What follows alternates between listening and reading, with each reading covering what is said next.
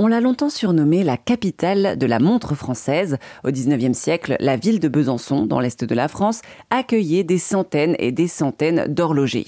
C'est dans cette petite ville que la grande majorité des montres françaises étaient produites, mais toutes les bonnes choses ont une fin. Jean-Marc Loiseau, grand passionné de l'horlogerie, remonte le fil de cette histoire horlogère pour Airzone Radio.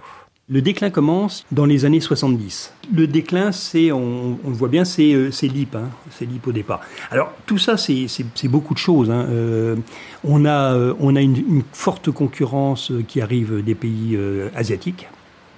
On a l'arrivée du quartz, bien sûr, et on a les premiers mass market. Hein. Mass market, c'est-à-dire on fabrique plus 10 000 montres par an, on fabrique 10 millions de montres par an. Vous voyez, on n'est plus du tout euh, dans les mêmes échelles de, en, termes de quantité et de production, bien sûr. Le marché a été envahi, à tel point que les Suisses étaient au bord de la faillite, et les Français. L'avantage qu'avaient les Suisses, c'était qu'ils étaient capables de se fédérer. Donc on avait un organigramme assez, assez intelligent en Suisse. C'est-à-dire que par exemple, sur les, simplement sur les capitaux, on avait un tiers des, capitaux était euh, l'État, un autre tiers était les banques, et le, troisième tiers, euh, les entreprises privées en Suisse. En France, c'était euh, chacun pour soi. Donc, euh, on ne s'est pas tenu, on ne s'est pas soutenu. Quand il y a eu, les problèmes de l'IP, beaucoup de, concurrents étaient contents que l'IP disparaisse. Donc, si vous voulez, ça n'a pas aidé l'horlogerie. Je pense que c'est comme ça qu'est arrivé ce, déclin. Là-dessus, vous rajoutez, on parlait des colonies.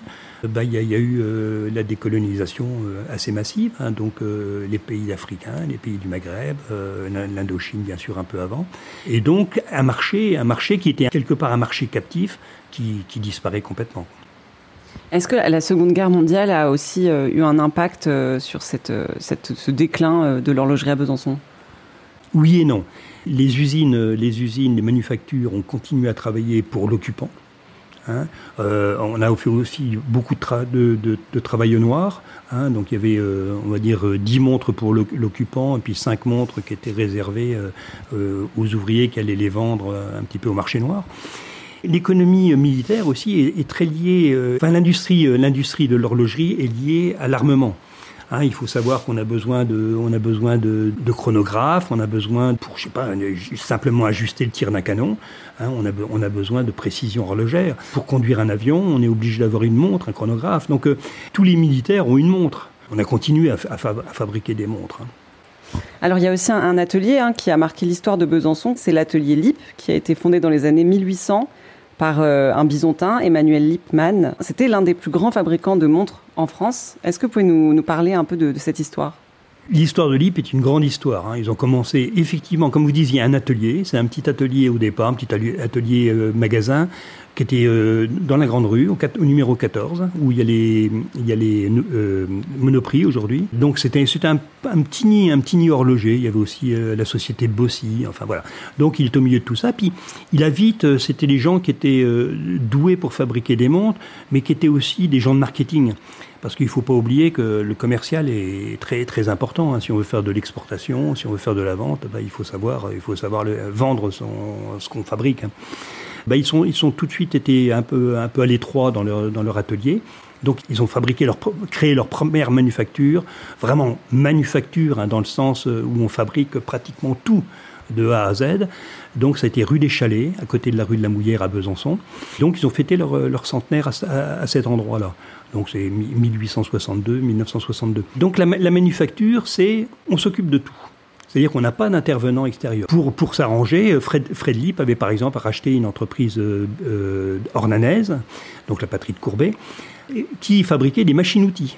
Il allait jusque-là. Mais il voulait que tout soit fabriqué, quitte à racheter une entreprise qui fabrique des bracelets, quitte à racheter une, entreprise qui fabrique des, verres. Donc euh, les mouvements étaient des mouvements libres, euh, sur les mouvements automatiques, ils ont, ils ont travaillé en partenariat avec une société allemande qui s'appelait Durevet. On est sur, euh, sur vraiment une, entreprise qui fonctionne, qui fonctionne extraordinairement bien. Fred Lipp a encore une fois euh, besoin d'espace parce que ça fonctionne très très bien, donc dans les années 60. Donc il décide de s'installer à, Palante, là où il fait une, usine ultra moderne, avec des ponts qui passent d'un atelier à l'autre, euh, enfin voilà, possibilité des, des, grandes places de parking pour ses, pour ses employés, euh, une cafétéria, même une nurserie, enfin on a, on a vraiment une usine moderne et qui était donnée en exemple euh, à, tous les autres chefs d'entreprise. Et en 73, euh, ben en 73, Fred Fred avait, vendu ses actions. Le, point de départ est là.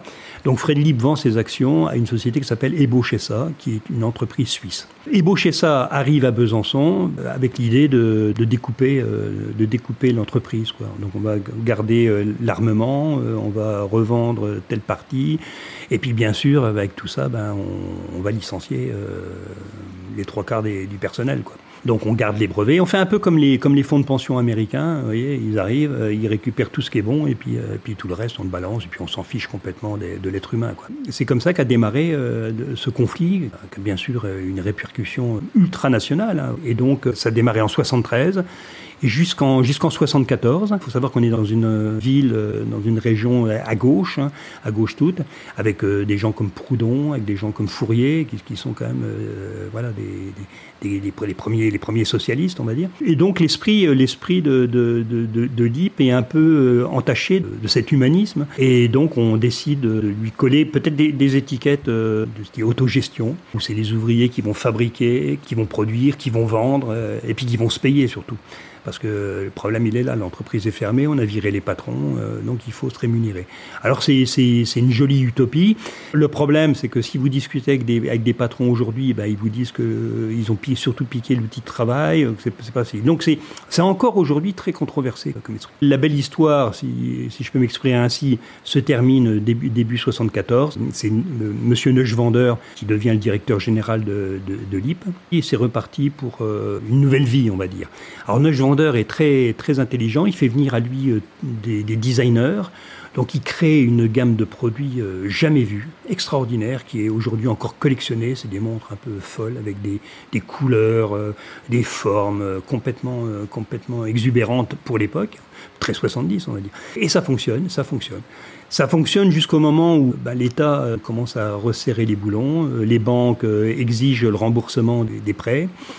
Euh, immédiatement, pratiquement immédiatement. Donc bah, tout ça, on sert, on sert le kiki euh, à l'entreprise. Et puis c'est la fin. Renault, par exemple, qui passait des commandes de, de, de réveil de, de, tableau de bord, de montre de tableau de bord, ne passe plus aucune commande. Donc on ne sait pas si c'est lié à ça. Donc on a euh, tout, un, tout un tas d'embûches qui se mettent et Neige Vendeur bah, jette l'éponge et, et, abandonne. Ensuite, on a LIP passe un, un deuxième conflit, bien sûr moins, médiatisé que le premier, en 76. Et ensuite, euh, c'est plusieurs, plusieurs coopératives. Et encore aujourd'hui, il reste encore des, petits morceaux, des petits morceaux de libre. C'est la fin d'une entreprise qui avait quand même 1200 euh, personnes, hein, donc euh, c'était une grosse boîte. Jean-Marc Loiseau est aussi l'auteur de plusieurs livres sur l'horlogerie. Le dernier en date s'appelle Le Dictionnaire amoureux de l'horlogerie. Il est paru aux éditions du Sequoia.